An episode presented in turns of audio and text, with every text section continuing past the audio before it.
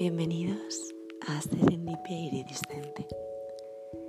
En el podcast de hoy vamos a continuar con la temática acerca de que todo es energía que hablábamos en posts anteriores.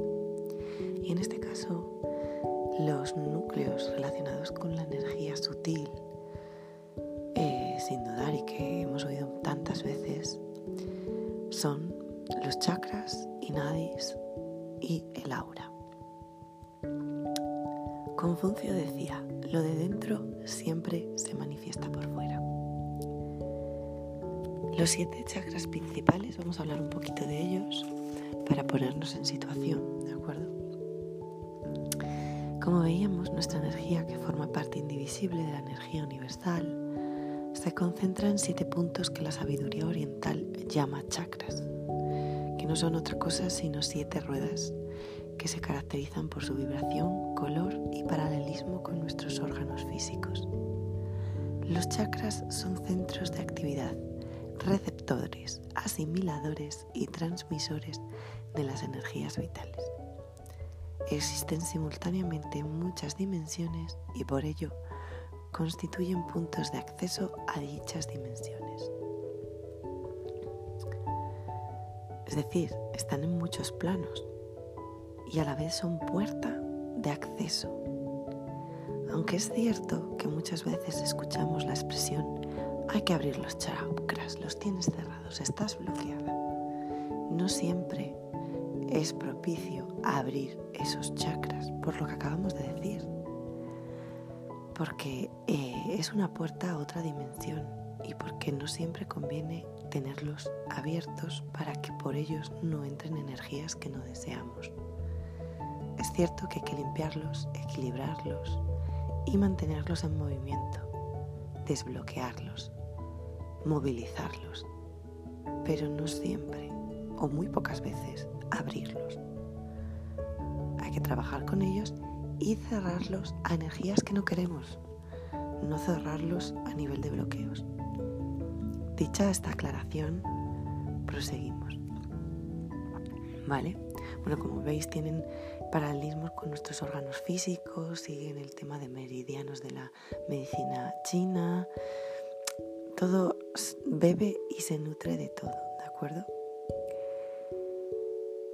Existen simultáneamente muchas dimensiones, como decía, y son puntos de acceso a dimensiones como la espiritual, emocional, psicológica y física.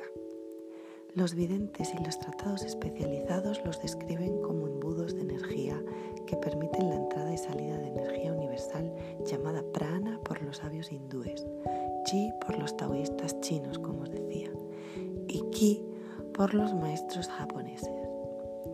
Los chakras regulan el flujo de esa energía según la necesidad del cuerpo en cada momento. A pesar de que tomemos puntos concretos del cuerpo como referencia para situarlos, los chakras no son físicos, sino puntos sutiles y energéticos que generan y emiten vibraciones y que giran velozmente en el sentido de las agujas del reloj. Normalmente se habla de siete chakras principales que se alinean a lo largo de la columna vertebral. De ahí muchas veces que el yoga hable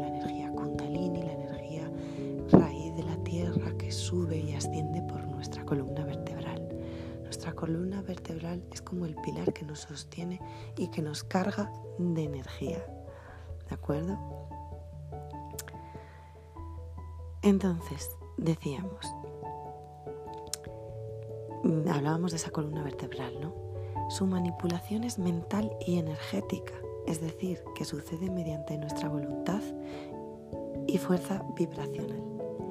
Existen otros, pero no necesitamos estudiarlos para los hechizos y rituales que presentamos normalmente y que vamos a hacer en este, en este podcast. Podríamos decir que los chakras son las puertas de la energía sutil, como decíamos, a eh, nuestra presencia física.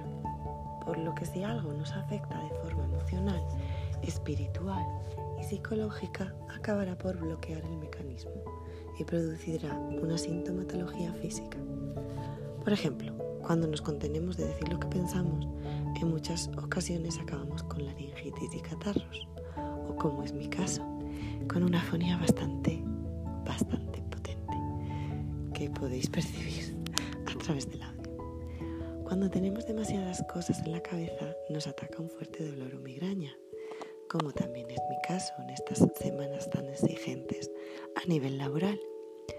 Y si nos aceptamos nuestra realidad vital, si no aceptamos, perdón, si no aceptamos nuestra realidad vital, podemos llegar a desarrollar cáncer de estómago o por lo menos trastornos digestivos, de úlceras, malas digestiones, en diferente grado de gravedad y eh, pues bueno, de intensidad, ¿no? Conocer y saber desatascar nuestros engranajes energéticos básicos es imprescindible, no solo para llevar una vida alegre, saludable, sino también para poder realizar hechizos, rituales que lleguen a buen puerto, puesto que si nuestros canales están saturados y mal engrasados, no lograremos los efectos deseados. La visualización y reconocimiento de los chakras se consigue por medio de ejercicios de concentración que exigen paciencia, voluntad y relajación mental. Aquí si queréis podemos hacer algún trabajo a este respecto, visualizando con los colores o los mandalas asociados a cada uno de los chakras. Pero si bien es cierto no necesitáis grandes herramientas, con poner voluntad y enfoque en ellos, simplemente con unos minutos, con, con una conciencia puesta en cada uno de los focos, puede ser suficiente, ¿vale? Se aconseja iniciar los ejercicios desde la base, es decir, desde abajo hacia arriba, visualizando cada punto en nuestra mente, como os decía, desde la parte más baja de la columna vertebral que nos une con el coxis y nuestros órganos sexuales, puesto que esa es la base de carga de la energía que tomamos de tierra, aunque en algunos momentos incluso utilicemos nuestras plantas de los pies o de las manos, puesto que ahí están esos vórtices secundarios energéticos de los que hablaba anteriormente. ¿Vale? En definitiva, debemos visualizar cada punto en nuestra mente.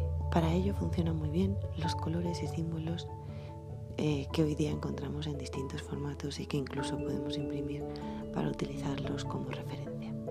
También es interesante realizar meditaciones chakra a chakra con velas de su color, con gemas para potenciar la sensibilidad y energización, energización perdón, de, cada, de cada uno. ¿Vale? La visualización más frecuente es la de un círculo que gira en el punto donde está situado el chakra que estemos trabajando, concentrando en esa rueda vibraciones de color correspondiente, aunque es posible que en algunas ocasiones los visualicemos de color blanco radiante. Es interesante en visualizaciones más complejas aprender el mantra de cada uno para así recitarlo y aprovechar la vibración energética del mismo para potenciar la canalización y en caso de que sea necesario eliminar atascos leves. Lo ideal es dominar el recorrido completo, es decir, de abajo arriba y de arriba abajo, visualizando y sintiendo los discos, girando con intensidad y colorido antes de iniciar el trabajo de cada uno separado, pero a veces uno de ellos está tan bloqueado que precisamos meditar un tiempo sobre él antes de poder continuar con el resto. En un testeo rápido, cada mañana, por ejemplo, lo hago yo, puedes ver cuáles están en una vibración más alta y cuáles están más densos o directamente inactivos. Es interesante, como os decía, hacer ese recorrido por toda la columna vertebral varias veces y empoderados mm, de energía. Una vez dominados los ejercicios, podremos convocar sus vibraciones para concentrarlas según la finalidad del hechizo, espiritualidad y trascendencia, visión y conocimiento, comunicación y resolución de problemas, amor y salud, trabajo y prosperidad, fertilidad y pasión, fuerza y protección. Están citados de arriba abajo, a la inversa el primer chakra eh, de la coronilla superior de la cabeza nos conecta con esa espiritualidad y trascendencia. el que está en el centro de nuestra mente con la visión y el conocimiento, el de la garganta con la comunicación y la resolución de problemas, el del corazón con el amor y la salud, el del plexo solar con la prosperidad, el trabajo, la confianza, el de eh, pues, bajo vientre, fertilidad y pasión, y por último, el de los órganos sexuales con la fuerza y la protección. Para ello, antes de iniciar el hechizo, visualizaremos el chakra y lo invocaremos con su mantra, así como con los elementos del altar, que en gran medida ya lo estarán convocando. ¿Vale? Por sus colores, por sus resonancias. Muchas veces yo lo que hago antes de un trabajo ritual es conectarme a tierra y conecto todos los chakras para no asociarme a lo mejor a ninguno, pero sí tomar las energías de todos. Un pequeño repaso para los que no conocéis este, este sistema energético. Las formas las podéis encontrar en internet. El primer eh, chakra es Mulardhara o chakra raíz. El color es el rojo. Su efecto mental es la voluntad y conexión con la tierra. El elemento es la tierra. La vibración energética es consolidación y la vitalidad, la estabilidad. La gema asociada es el cuarzo ahumado, granate y jaspe. Y el mantra es LAM, ¿de acuerdo? Vibrando las cuerdas vocales. Las gemas, como veis, son aquellas que nos conectan con tierra o que tienen colores relacionados con la vibración del rojo. ¿vale? Y el mandala es el más básico, tiene como cuatro pétalos principales y eh, apela a la forma del círculo y el cuadrado en su interior. ¿vale? El segundo chakra, la forma que tiene, tiene ya seis pétalos y es un círculo con una media luna en su interior. Su nombre es Sabadhisthana. Su zona física es el sacro. El color es el naranja. El efecto mental está relacionado con el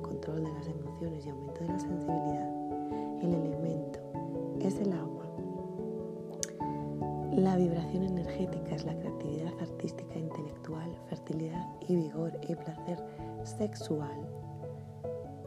Las gemas asociadas, la cornalina, el ojo de buey y el coral. Y la, el mantra es el BAM.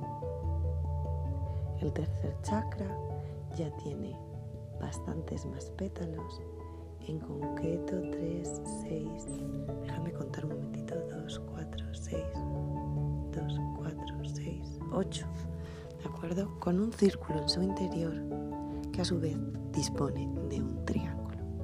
Su nombre es Manipura. Su zona física es el plexo solar, el centro pues, al torno al ombligo, un poquito por arriba. El color el amarillo, el efecto mental la vitalidad. El elemento es el fuego. La vibración energética son las emociones, otra vez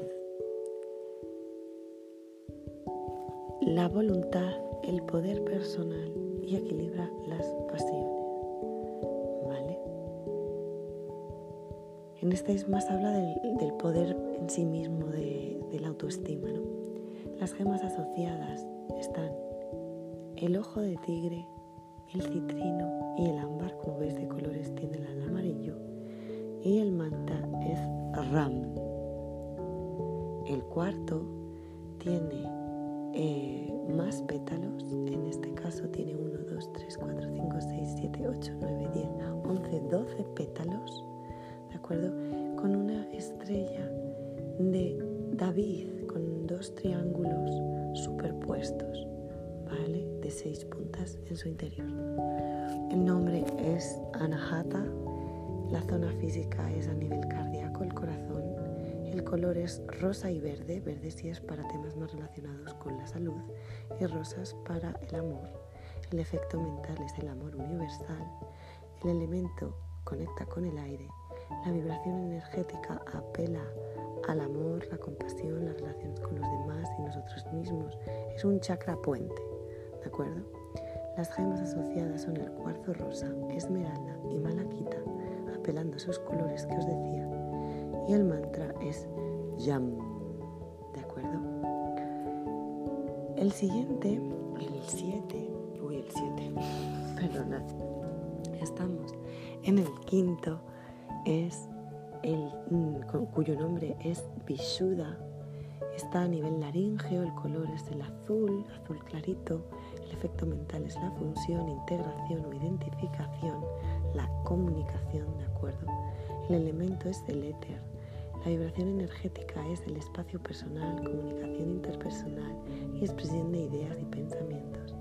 La gema asociada, agua marina, sodalita y piedra lunar y el mantra Ham. La forma es un círculo en cuyo interior hay un triángulo donde a su vez hay contenido un pequeño círculo y los pétalos a su alrededor son los siguientes. 1, 2, 3, 4, 5, 6, 7, 8, 9, 10, 11, 12, 13, 14, 15 y 16 pétalos. ¿De acuerdo? El siguiente Sexto, su forma es mucho más simple, es un círculo central que contiene un triángulo y a su vez salen dos pétalos a un lado, a un hemisferio, y otros dos pétalos al otro hemisferio. ¿Vale? Es una especie de, similitud con el órgano femenino de la vagina, con sus órganos eh, a los lados, con, con los ovarios, ¿no? El nombre es Agna. En la zona es la carótida. El color es el índigo o añil. El efecto mental es la compresión e intuición. El elemento es la luz. Y a nivel energético está en el tercer ojo, aunque nos diga antes la carótida. Tercer ojo de la sabiduría, visualización. Eh, con todos los tiempos y espacios. La gema es la shugilita, la moldavita y el lapislázuli. El mantra es Xam, ¿de acuerdo? Y el último, pero no por ello menos importante, tenemos el octavo chakra, cuya forma son, es la flor de la vida flores contenidas en otras flores en un círculo infinito de múltiples pétalos. El nombre es Sahasrar. Sahasrar. La zona es la corona de la cabeza. El color, el blanco o el violeta, el efecto mental, la trascendencia, la conexión con lo divino, el elemento, el espacio, la vibración energética, la energía del cosmos y vida espiritual, la gema asociada al cristal de roca o rutilado, amatista y diamante. Mantra es el archiconocido OM. ¿Vale? Una vez que hemos visto ya a nivel general los chakras, vamos a ver un poquito los nadis. También son ruedas energéticas, como decía, pero que cubren todo nuestro cuerpo, permitiendo la respiración pránica, es decir, la asimilación de energía pura y luminosa y la expulsión de energía sucia o con residuos. Entiéndase prana como energía universal, pudiendo utilizar las palabras como veíamos chi o ki de igual forma. La respiración pránica está conectada con la respiración física y la realizamos de forma natural sin necesidad de pensar en ello. Cada vez que nuestros pulmones respiran oxígeno, todo nuestro ser respira luz. Por ello es tan importante aprender a respirar de forma profunda y consciente, puesto que con esta respiración controlada estamos ampliando también nuestra capacidad de renovar y aumentar las reservas de energía pura. Más adelante podemos explicar cómo realizar una respiración profunda y consciente. Ahora os digo que es a través de la nariz, inclusive a veces con la boca, para soltar de manera profunda, haciendo incluso ruido, ese ruido nos va a vibrar las cuerdas vocales, el chakra de la garganta y nos va a hacer soltar y conectar con nuestra parte más terrenal y salvaje. Que a veces nos apelamos al silencio y lo que hacemos es eh, silenciarnos, incluso en el sexo. Una vez en una ponencia nos hablaban de la necesidad de suspirar cuando estamos cansados, de no hiperventilar en el acto sexual, sino hacer esa respiración consciente, pausada, pero gutural para conectar con energía vital. Em, normalmente la respiración pránica puede ser que tapone alguno de los orificios nasales para equilibrarse en la inspiración o expiración, alternándolas eh, con el otro orificio nasal para apelar a los diferentes. Podemos hacer inspiraciones y expiraciones en números eh, completos, respiración cuadrada que se llama. Inspiro en cuatro, retengo en cuatro, expiro en cuatro y mantengo sin, en vacío en cuatro, sin aire.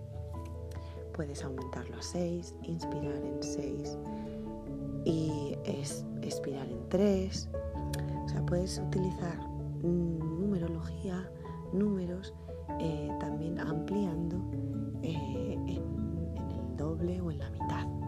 ¿De acuerdo? Y como os decía, ese círculo de energía que nos rodea también se puede conectar a través de los chakras menores que suelen estar vinculados en pies, manos, rodillas, pezones, sienes, son mm, zonas bastante instintivas donde todos a lo mejor nos damos un masaje, mm, etcétera, en condiciones más instintivas, ¿no? más eh, orgánicas.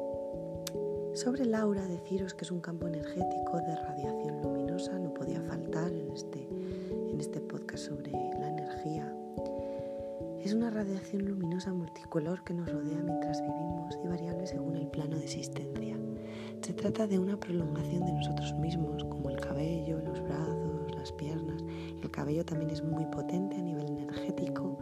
De hecho, existen muy poquitos especialistas, ya hablaremos a lo mejor en algún momento de ellos, eh, del cabello, estilistas, peluqueros, que tratan con mucho mimo esa renovación energética, quitando lo que nos lastra y empezando a con más conciencia y cuidando el proceso de cuidado del cabello, ¿de acuerdo?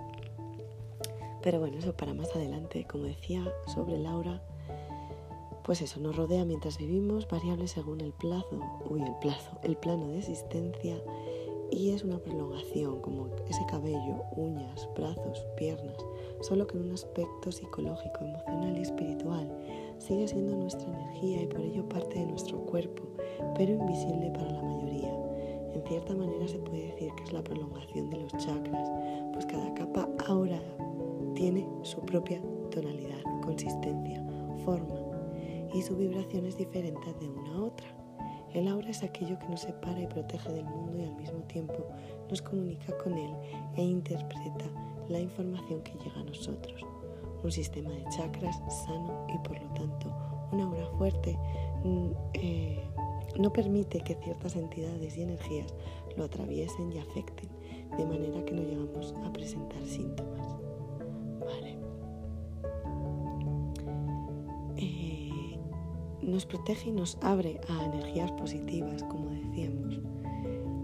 Es como una segunda piel que nos protege de agentes externos y unos ojos o cerebro que filtran aquello que percibimos y aceptamos del mundo exterior.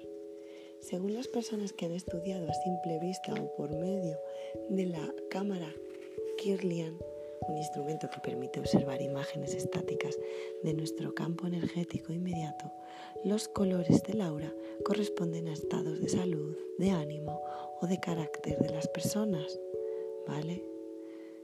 Según diferentes resonancias, diferentes instrumentos de medición, ¿vale? A través de ondas podemos ver un poco a qué niveles de vibración estamos y a qué aura corresponde. No todo el mundo la distingue, pero en realidad todos podemos verla, dependiendo del grado de sensibilidad y de lo abierto que se encuentre el sexto chakra. Normalmente cuando un vidente o un medium dice que está viendo, en realidad es un grado de percepción distinto que su cerebro racionaliza en una serie de sensaciones desde visuales a emocionales. Yo, por ejemplo, conecto más bien, canalizo sensaciones, ideas, ¿de acuerdo? Si me esfuerzo puedo ver un, halo sutil alrededor, por ejemplo, de los dedos de mis manos, utilizando fondos de un color, puede ser blanco, de un color uniforme, intentando eh, también visualizar en animales su campo energético o visualizando en el cielo formas, ¿de acuerdo? Se puede entrenar de estas maneras. Es por ello que hay gente que puede sentir las distintas capas del aura con las manos, pero no puede verlas, y otros que pueden distinguir los colores fluctuantes del campo más cercano al cuerpo físico, pero no puede ver el resto ni sentirlo al acercar las manos. Este, el campo más cercano al cuerpo físico, es el más fácil de ver y sentir. Se percibe como un calor que emana de la piel, pero centímetros más allá de lo que normalmente notaríamos. Y es más denso y envolvente, muchas veces vibrante. Es una sensación parecida a cuando sabemos que alguien nos está mirando, pero no le vemos porque está fuera de nuestro rango visual. Son esas sensaciones de cosas, de incluso de vus, que ya hemos vivido y que no sabemos explicar. Los colores de esta capa del aura son cambiantes a causa de las emociones y percepciones de la persona. Mudan si estamos asustados o felices, si nos encontramos mal o estamos en plena forma e incluso si somos personas egoístas o generosas. Existe un ejercicio muy sencillo para llegar a verla, que es con el que a mí me enseñaron a distinguir entre personas corpóreas y no corpóreas, pues como hemos explicado, nuestra aura cambia según el plano en el que existimos, ¿no? ¿Vale? Así que os propongo este ejercicio para, para entrenar, ¿vale? Ver el aula. Uy, el aula, sí, el aura. Coloca una cartulina totalmente negra o blanca ante ti, como os decía antes. Asegúrate de tener la columna recta y estar en posición cómoda. Respira profundamente y pon tu mano sobre la cartulina a unos centímetros de esta. Observa atentamente tu mano. No te olvides de parpadear. No se trata de que hagas nada raro con los ojos como cuando quieres ver un cuadro tridimensional, sino de que dejes que tu visión se acomode. Puedes tardar semanas en llegar a percibir el aura que rodea la mano, pero no te impacientes. Lo importante es que lo sigas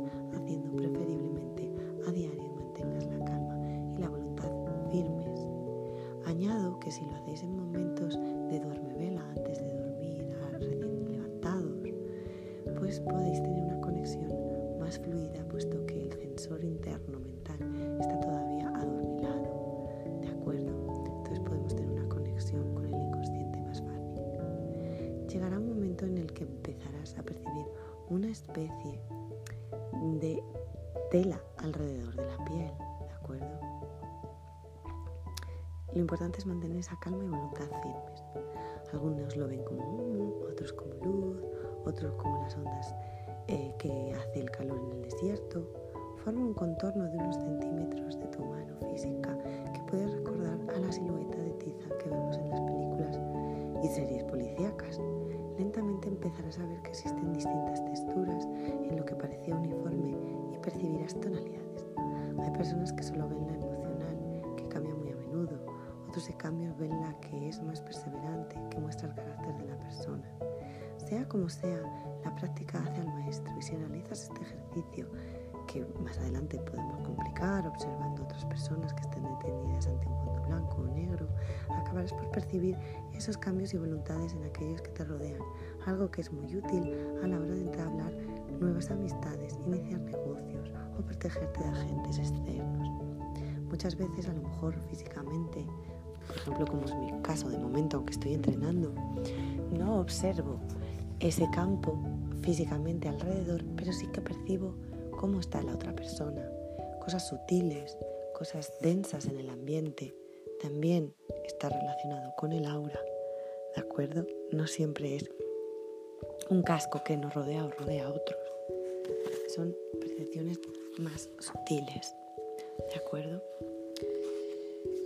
Eh, voy a comentaros un poco los colores, ¿vale? En rojo la consistencia sólida y el significado es el optimismo, valentía, liderazgo. Color granate también es una consistencia sólida y está vinculada con el egoísmo, la impulsividad. Los diferentes colores, por ejemplo ese rojo según el matiz, ya veis que cambian a cosas más optimistas si son vibrantes y si son, se tornan más oscuros su aspecto más denso o negativo.